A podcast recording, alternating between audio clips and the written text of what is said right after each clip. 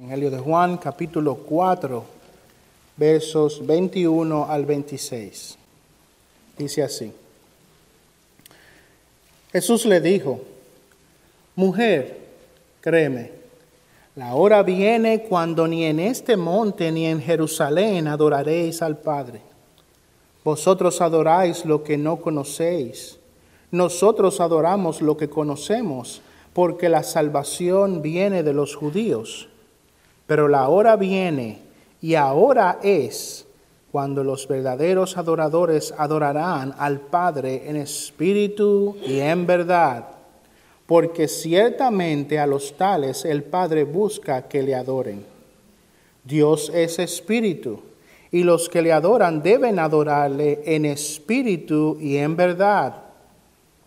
La mujer le dijo, sé que el Mesías viene el que es llamado Cristo. Cuando Él venga nos declarará todo. Jesús le dijo, yo soy el que habla contigo. Vamos a orar.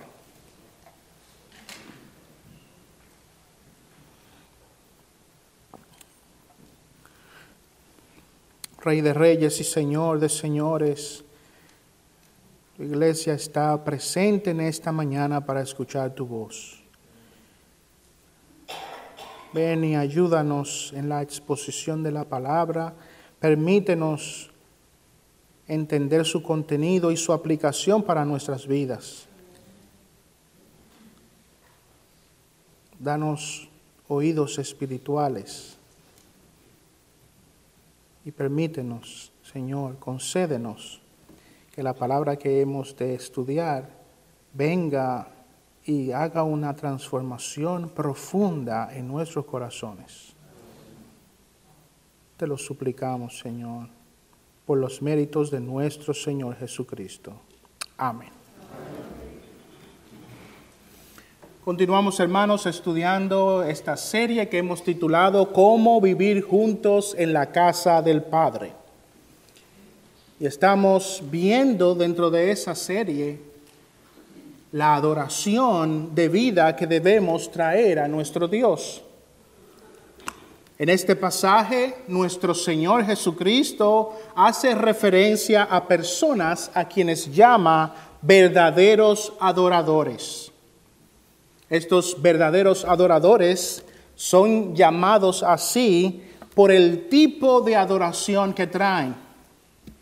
Una adoración que es en espíritu y en verdad. Esos son los verdaderos adoradores, los que adoran al Padre en espíritu y en verdad. Estos verdaderos adoradores adoran en espíritu. Eso quiere decir que su adoración es una que involucra todo el ser, todas sus facultades, todo el corazón, todo lo que somos está involucrado en el acto de adorar. Son adoradores que adoran en verdad. Eso quiere decir que esa adoración es realizada de acuerdo o en conformidad con la verdad de las escrituras. No es una adoración la cual venimos nosotros creativamente a inventarnos cómo debemos hacerla sino que es adoración en donde nosotros derramamos todo nuestro ser, la hacemos guiados, instruidos por la palabra de Dios. Ahora, como vimos el domingo pasado, para poder adorar en espíritu y en verdad, existen requisitos que deben cumplirse primero. Aquel adorador que quiere hacerlo en espíritu y en verdad, aquel que quiere venir delante del Señor y adorarle bíblicamente, tiene primero que tener un conocimiento bíblico de quién es Dios. La adoración que se ofrece a Dios debe ser una adoración llevada a ese Dios que se revela en las escrituras no es al Dios de nuestra invención. Es ese Dios de quien hemos ahora estudiado y entendido algo de su ser. de sus atributos. Ahora, como vimos anteriormente, no solo debe haber un conocimiento correcto de Dios, sino que también debe haber una visión espiritual de Dios.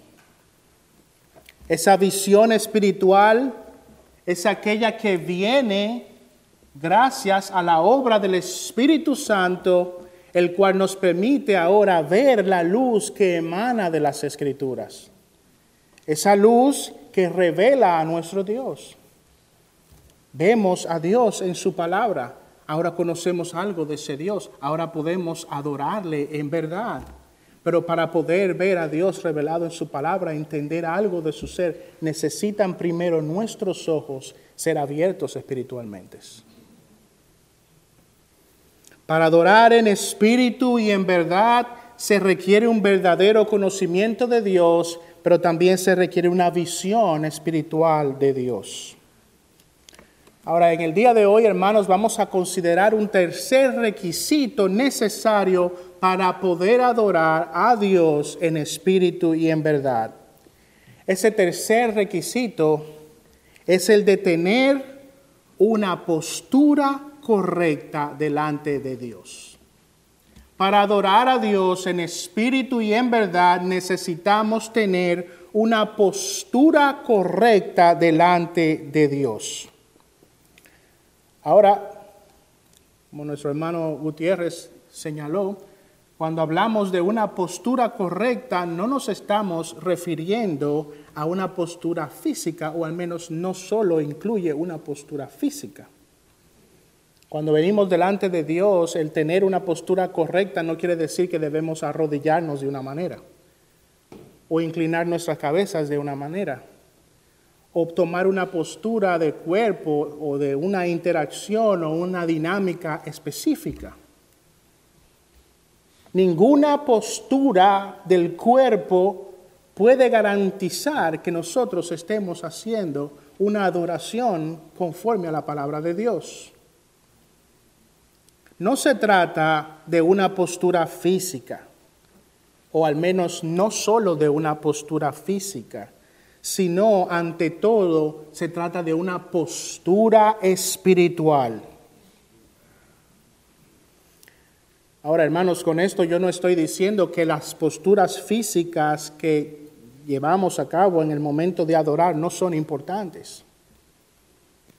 No quiero decir eso. La postura física es también importante pero es importante en la medida que esa postura física se constituye en un reflejo de lo que está ocurriendo en el interior. Un reflejo de la postura del alma. ¿Qué ustedes dirían si en medio de la predicación ven a alguien que está haciendo así?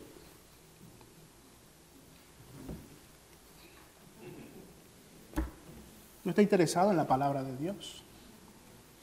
Esa postura refleja lo que está ocurriendo en el interior. No hay interés por Dios, no hay interés por su palabra.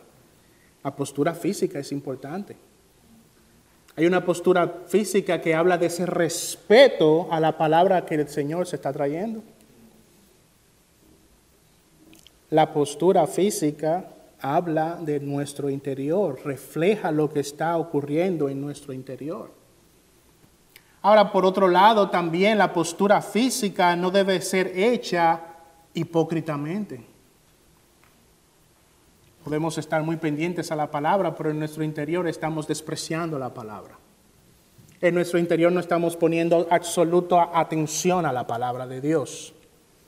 Dios, Jesucristo, Dios condena ese tipo de hipocresía. Miren lo que dice Mateo capítulo 15, versículo 8. Este pueblo de labios me honra, mas su corazón está lejos de mí.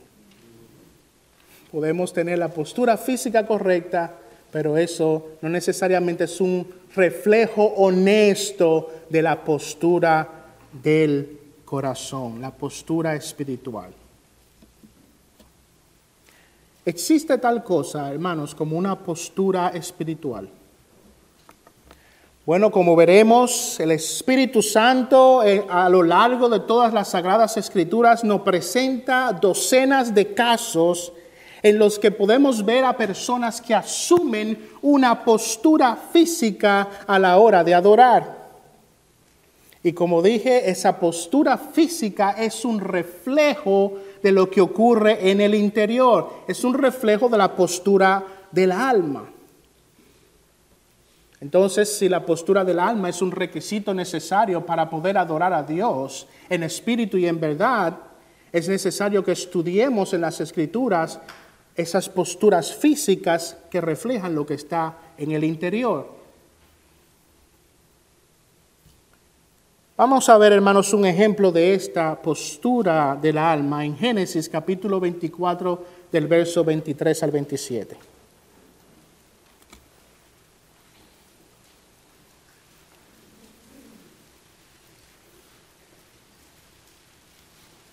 Aquí vemos cómo se relata esa historia en la que Abraham envía a un siervo para buscar una esposa a su hijo Isaac. Vemos que Dios se complació en prosperar el viaje de este siervo. Miren allí, Génesis capítulo 24, versos 23 al 27, dice así, y dijo, ¿de quién eres hija? Dime, te ruego. ¿hay en la casa de tu padre lugar para hospedarnos? Ella le respondió, soy hija de Betuel, el hijo de Milca, dio el hijo que Milca dio a luz a Nacor. Y le dijo además, tenemos suficiente paja y forraje y lugar para hospedarse. Entonces el hombre se postró y adoró al Señor. Entonces el hombre se postró y adoró al Señor y dijo, bendito sea el Señor, Dios de mi Señor Abraham, que ha, dejado de mostrar su misericordia y su fidelidad hacia mi Señor. El Señor Dios ha venido y ha prosperado el viaje del siervo de Abraham. Eso ha hecho que en el interior del siervo crezca un espíritu de gratitud a Dios. El Señor ha prosperado el viaje, ha mostrado misericordia. Ahora hay gratitud en el siervo. ¿Cómo expresó esa gratitud interior? Dice el pasaje que el siervo se postró lo que había en el interior se reflejó en una postura física. Él se postró y adoró al Señor. Vamos a ver otro ejemplo, hermanos, en Éxodo capítulo 4, versos 30 y 31. Vamos a estar viendo varios pasajes sobre esto. Éxodo capítulo 4.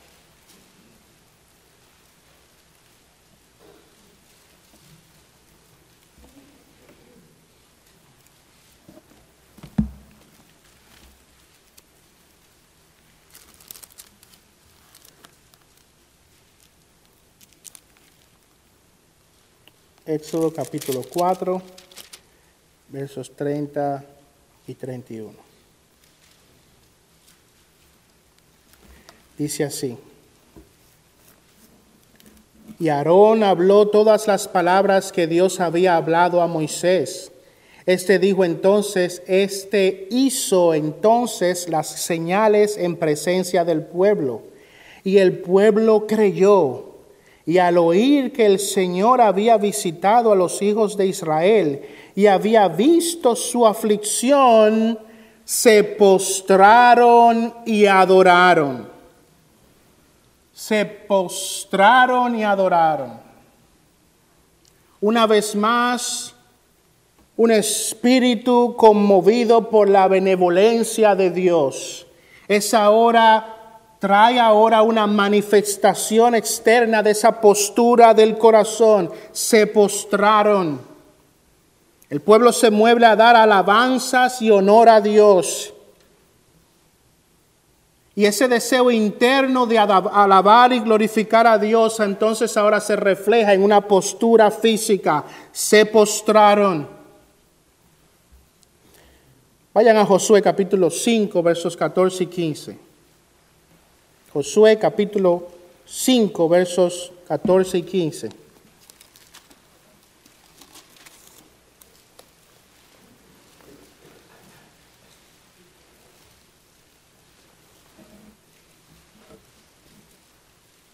Vamos a leer desde el versículo 13. Dice así, y sucedió que cuando Josué estaba cerca de Jericó, levantó los ojos y miró, y aquí un hombre estaba frente a él con una espada desenvainada en la mano. Y Josué fue hacia él y le dijo, ¿eres de los nuestros o de nuestros enemigos? Y él respondió, no, más bien yo vengo ahora como capitán del ejército del Señor. Y Josué se postró en tierra, le hizo reverencia y dijo, ¿qué dice mi Señor a su siervo? Entonces el capitán del ejército del Señor dijo a Josué, quítate las sandalias de tus pies, porque el lugar donde estás es santo. Y así lo hizo Josué. Josué ahora está frente a la presencia de nuestro Señor Jesucristo, el capitán de los ejércitos del Señor. Y al reconocer frente a quien él se encontraba, entonces es llevado a un espíritu de adoración. ¿Y qué hace? Lo que hemos estado viendo. Se postró y trajo adoración a Dios. Lo vimos, vemos en Nehemías capítulo 8, 5 al 6, no tienen que buscarlo. Dice, y abrió Ezra el libro a la vista de todo el pueblo, pues él estaba más alto que todo el pueblo. Y cuando lo abrió, todo el pueblo se puso en pie. Entonces Esdras bendijo al Señor, el gran Dios. Y todo el pueblo respondió, amén, amén mientras alzaban las manos, después se postraron y adoraron al Señor. Salmos capítulo 95, 6 y 7. Venid, adoremos y postrémonos. Postrémonos, doblemos la rodilla ante el Señor nuestro Hacedor, porque Él es nuestro Dios y nosotros el pueblo de su, de su prado y las ovejas de su mano. Hermanos, esta postura de adoración la encontramos también en el capítulo 11, el capítulo 2 de Mateo, en el Nuevo Testamento, dice que allí aquellos que fueron a ver al niño se postraron y le adoraron. En Primera de Corintios, capítulo 14, versos 23 y 25. Dice los secretos de su corazón de aquellos que fueran a la iglesia y vieran esa manifestación del Espíritu de Dios, dice que ellos, los secretos de su, de su corazón, quedarán al descubierto y Él se postrará y adorará a Dios. Apocalipsis capítulo 11, verso 16 dice, y los 24 ancianos que estaban sentados delante de Dios en sus tronos, se postraron sobre sus rostros y adoraron a Dios, hermanos, consistente desde Génesis hasta Apocalipsis. Lo que ocurre en el interior del corazón de aquel que busca adorar a Dios se refleja en una postura física.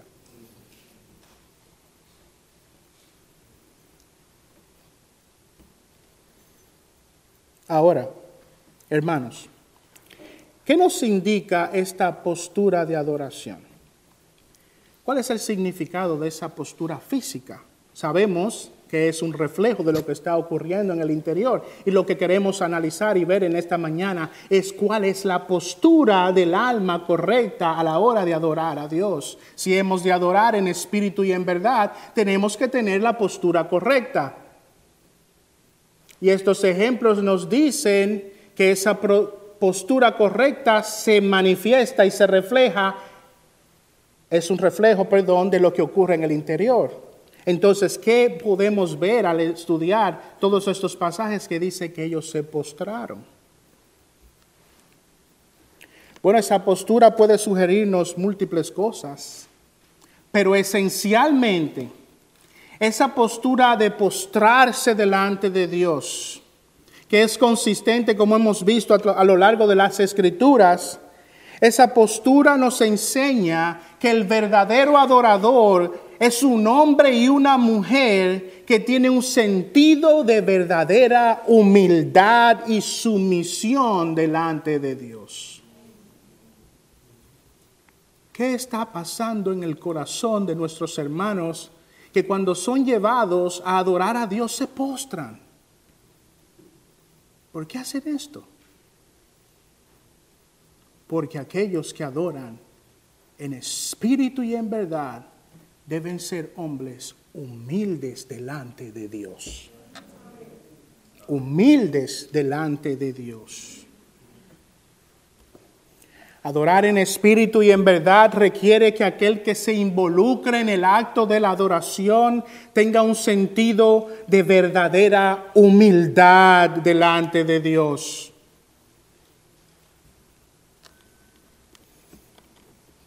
Piensen en esto, hermanos. Cuando en ocasiones se le quiere decir a alguien que no se deje pisotear o que sienta cierto orgullo por algo, cuando queremos que alguien tenga un sentido de dignidad propia o de autosuficiencia, ¿qué usualmente se le dice? Camina con la frente en alto. Camina con la frente en alto, ¿verdad?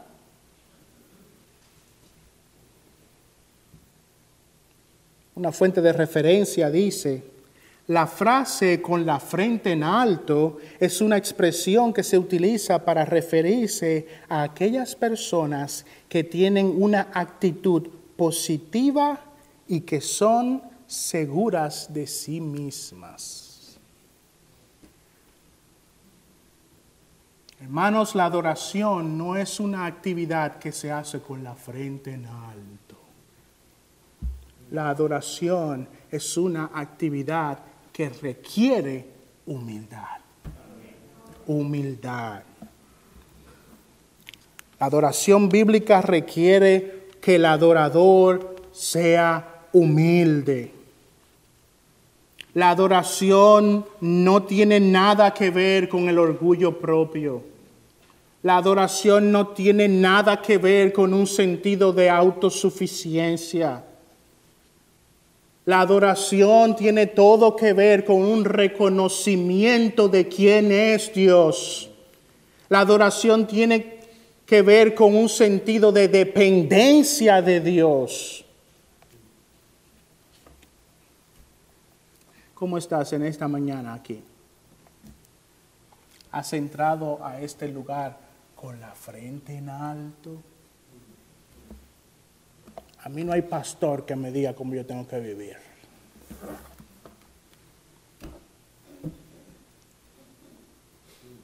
A mí nadie me tiene que decir cómo tengo que adorar a Dios. Nadie se puede meter con mi libertad cristiana.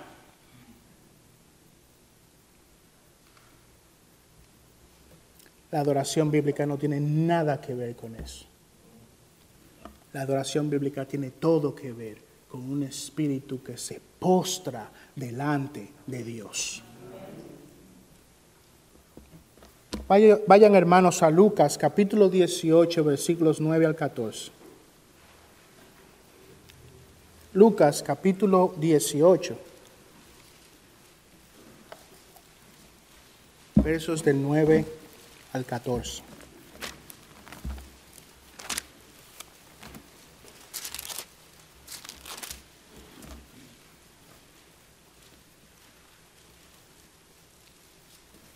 Dijimos que esa idea de andar con la frente en alto habla de personas que tienen autoconfianza, ¿verdad? Mire lo que el Señor Jesucristo habla de esa actitud. Lucas 18, 9 al 14.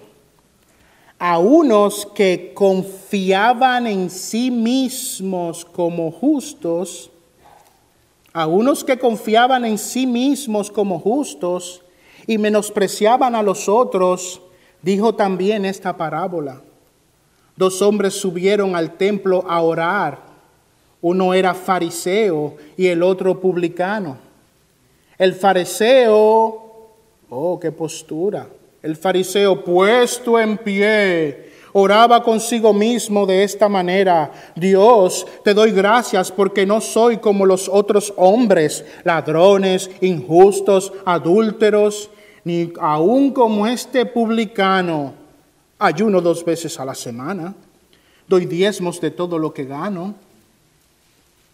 Mas el publicano tenía una postura totalmente diferente. Mas el publicano estando lejos, no quería ni aún alzar los ojos al cielo. Una postura de humildad, con la cabeza abajo.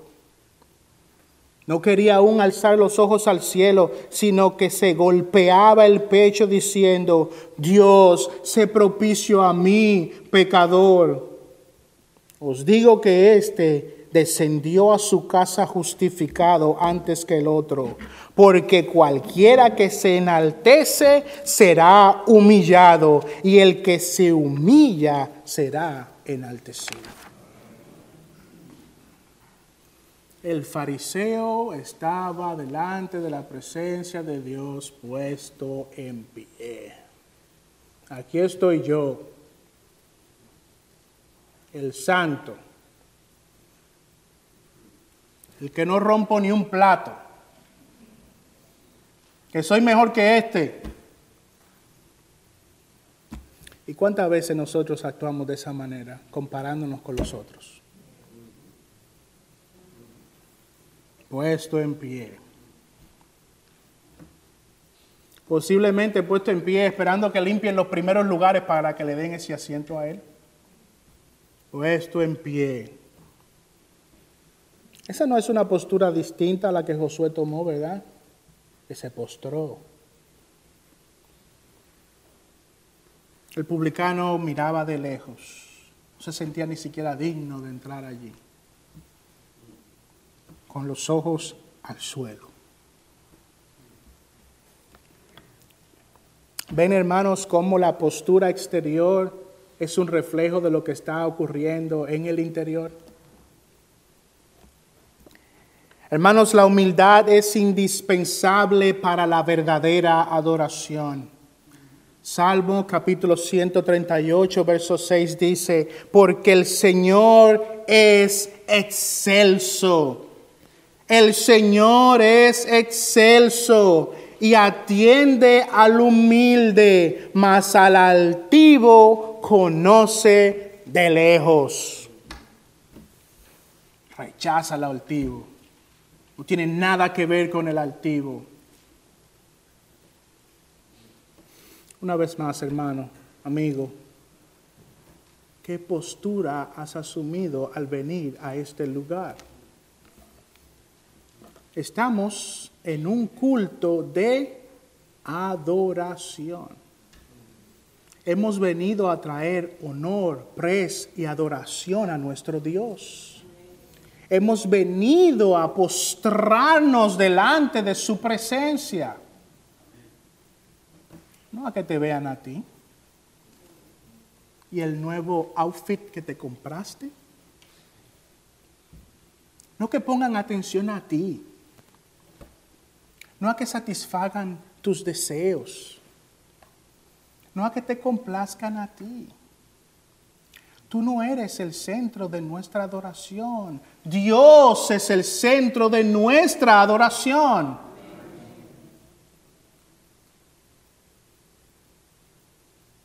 Tú debes entrar por esa puerta.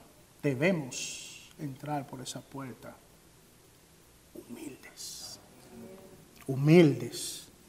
Porque ahora estamos frente a la presencia del excelso. Y pensaba, hermanos, y meditaba en este asunto, y en ocasiones la iglesia se envuelve en cosas que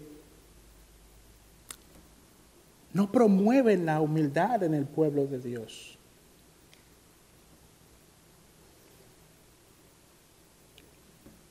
Hay una exaltación hoy día del intelectualismo religioso,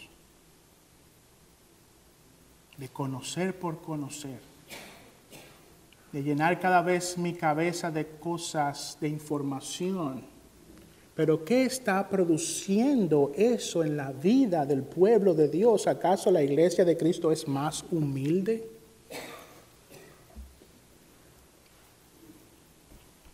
Y mucho de esa música, muchos de esos cánticos que hoy se traen, el hombre es el centro de la adoración. Lo que tú hiciste por mí, lo que tú me has dado a mí. Yo estoy mal ahora, en depresión, en tristeza, pero yo sé que tú me vas a sacar de allí. Y es toda mi adoración a ti por lo que tú haces y eres para mí. Dios no necesita hacer nada por ti para que tú vengas delante de postrado a adorarle.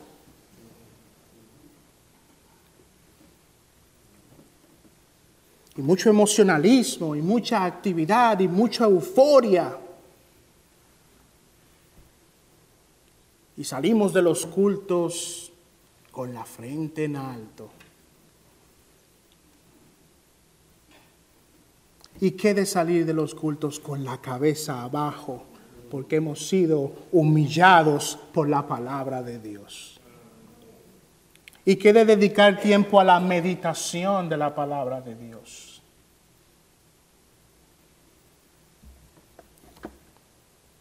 Debemos ser humildes delante de Dios.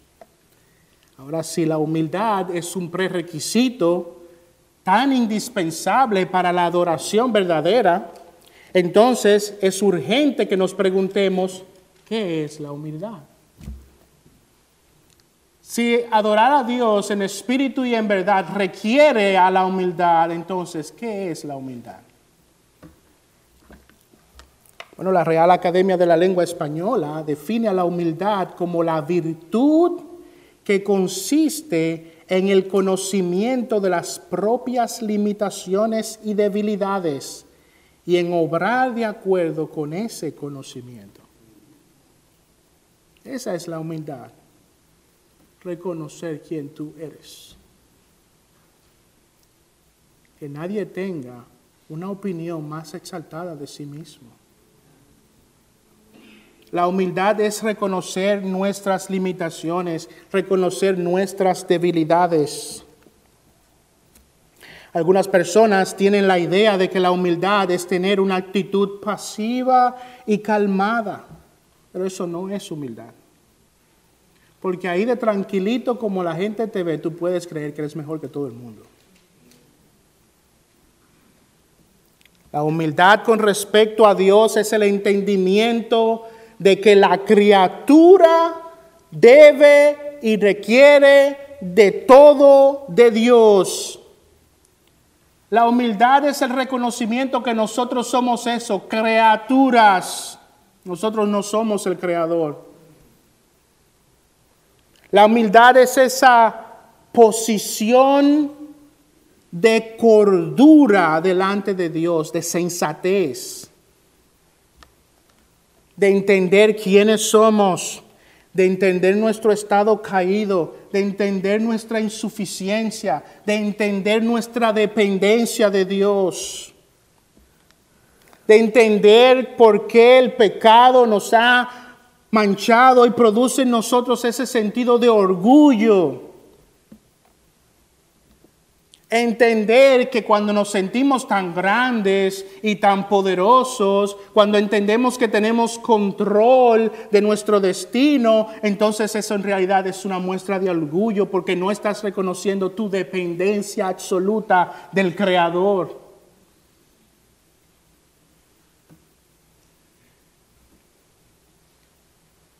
Hermanos, piensen si los ángeles, no caídos, los ángeles en el cielo nunca ha conocido pecado, se postran delante de Dios y le adoran.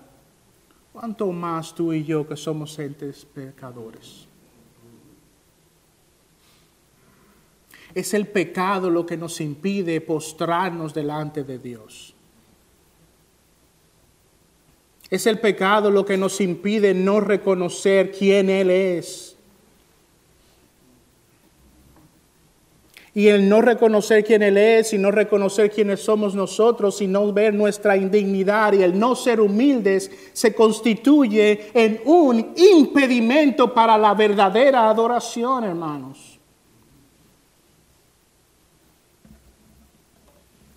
Si queremos adorar en espíritu y en verdad, debemos rogar al Señor que nos permita asumir una postura de humildad delante de Él. Ahora puedes que te preguntes, ¿cómo puedo yo llegar a tener esta postura de humildad? ¿Cómo puedo yo llegar a tener esa postura interna, sincera y honesta de humildad que se refleja en esa postura física que se refleja en cómo vivimos en la casa del Padre.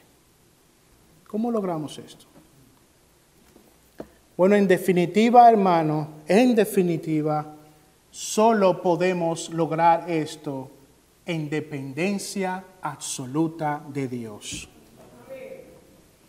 En independencia absoluta de Dios, solo Dios puede lograr producir en el corazón esa postura de humildad. Ahora Dios utiliza medios para lograr ese propósito.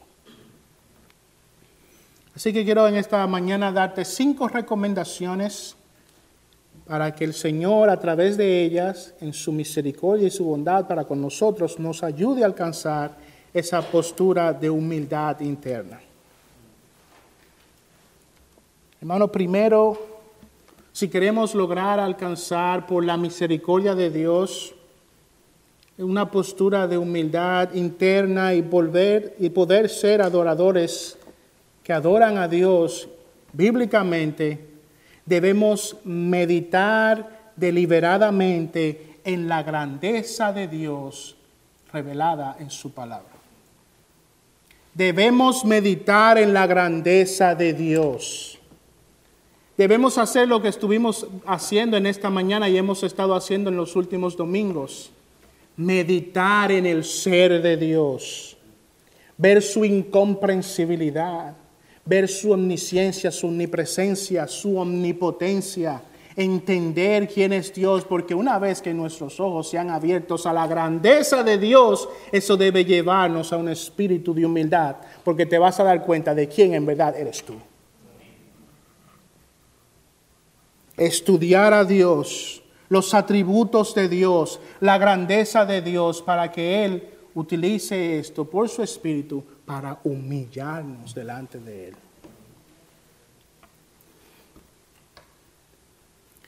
En segundo lugar, hermanos, si queremos lograr esta postura interior de humildad, debemos imitar a nuestro Señor Jesucristo. Debemos imitar a nuestro Señor Jesucristo. Él fue que dijo, aprended de mí que soy manso y humilde de corazón. Aprended de mí. Imitad a Cristo. Buscar conocer más de Él en su palabra. Y rogarle al Señor que nos dé la fortaleza espiritual para imitar al Señor Jesucristo. Imitar al Señor Jesucristo no es un asunto fácil. No es fácil. Necesitamos de la ayuda del Señor y de que Él a través del medio del estudio de quién es nuestro Señor Jesucristo podamos ser imitadores de Él. En tercer lugar, debemos también, hermanos, imitar los ejemplos bíblicos que vemos en su palabra. Miren los ejemplos que vimos en Nehemías, en Josué en el siervo de Abraham. Copiemos estos ejemplos. Cuando recibimos los favores del Señor, cuando recibimos su misericordia, hagamos como el siervo de Abraham, postrémonos a adorar a Dios. Cuando vemos nuestra insuficiencia, cuando vemos nuestra incapacidad de lograr vivir la vida cristiana, de luchar las luchas que tenemos que luchar en nuestra vida. Hagamos como Josué, humillémonos delante del Señor. Postrémonos y adoremos a aquel que puede darnos la victoria en nuestra lucha diaria en este mundo. Imitemos los ejemplos bíblicos que hemos visto en las escrituras. En cuarto lugar, meditemos en la fragilidad y la brevedad de nuestra existencia. Meditemos en la fragilidad y la debilidad y brevedad de nuestra existencia. ¿Puede alguno de ustedes decirme cuánto tiempo le queda en este mundo? Si alguno de ustedes pudiera responder esa pregunta, si alguno de nosotros pudiéramos saber el día que vamos a partir de este mundo, pero no lo sabemos. Eso nos hace frágiles, débiles. No podemos crecer nuestro cuerpo un codo, no podemos ni siquiera evitar poner nuestro cabello blanco. Te lo puedes teñir y lucir que está negro, no puedes controlar lo que crees que puedes controlar. Tu vida es breve, nuestra vida y nuestra existencia en este mundo es corta. Y eso debería llevarnos a una actitud de humildad. Humildad.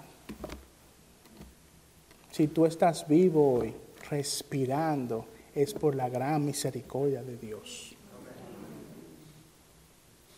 Y esa misericordia no va a durar mucho. No va a durar mucho. Nuestro tiempo en este mundo es corto y debemos de meditar en esa realidad. Santiago 4:14, sois un vapor que aparece por un poco de tiempo y luego desvanece. Desvanece.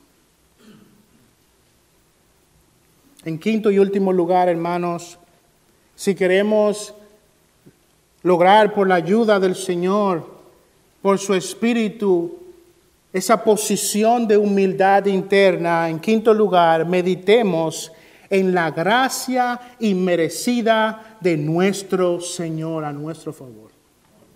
Meditemos en la gracia inmerecida de Dios. ¿Cuánto tiempo vas a durar en este mundo? Tú no lo sabes. ¿Dónde deberías estar hoy? ¿Dónde deberías estar hoy? Por tus pecados, por la violación de la ley de Dios, por tu desprecio de Dios. ¿Dónde deberías estar hoy? Todos nosotros, todos nosotros deberíamos estar en las fases del infierno. Todos nosotros. Nuestros pecados han sido contra un Dios justo. Nuestros pecados han sido contra un Dios eterno. Todos fuimos concebidos en pecado. Y Dios castiga el pecado y Dios está en contra del pecado y Dios pagará al pecado con el infierno eterno. ¿Dónde tú crees que deberías estar hoy? Pero ver la misericordia de Dios, ver su bondad para contigo, hermano, ¿sabe dónde estás? Estás en la casa del Señor. Eso es una gran bondad, porque deberíamos estar en el infierno, pero el Señor en su misericordia nos ha traído a su casa.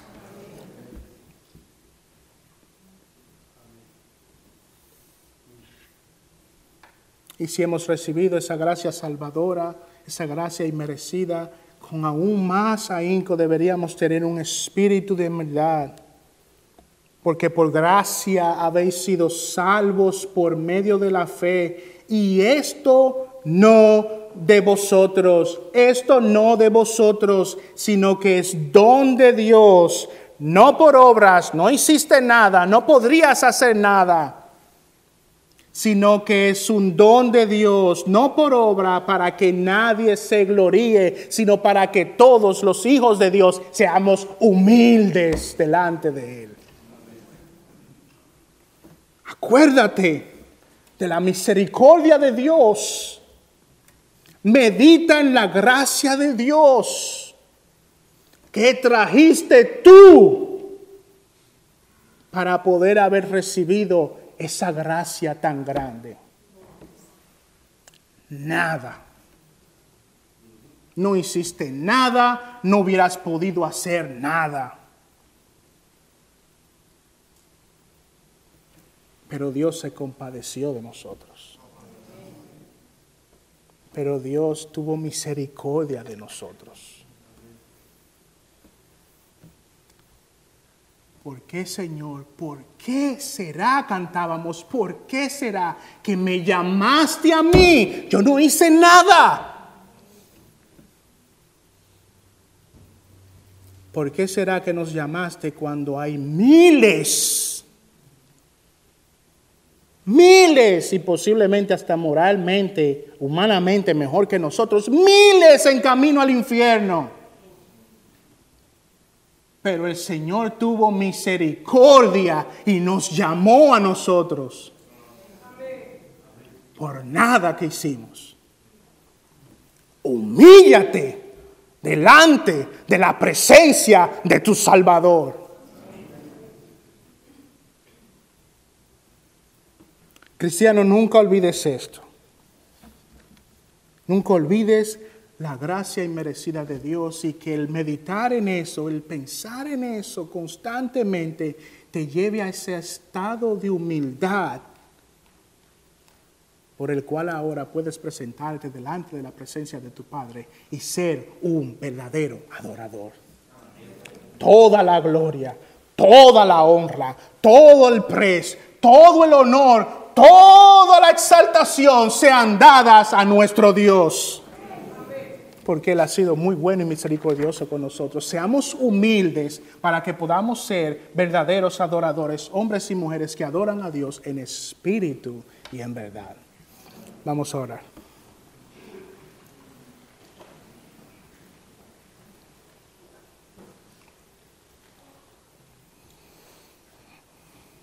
Oh Señor, ten misericordia de nosotros. Perdona nuestros pecados. Perdónanos, te suplicamos. Cuando hemos olvidado estas cosas, con cuánta facilidad nos, enorgullecemos, con cuánta facilidad venimos con la frente en alto delante de ti. Perdónanos, Señor. Danos un espíritu humilde. Haz de esta iglesia un pueblo que te adore en espíritu y en verdad, con humildad delante de ti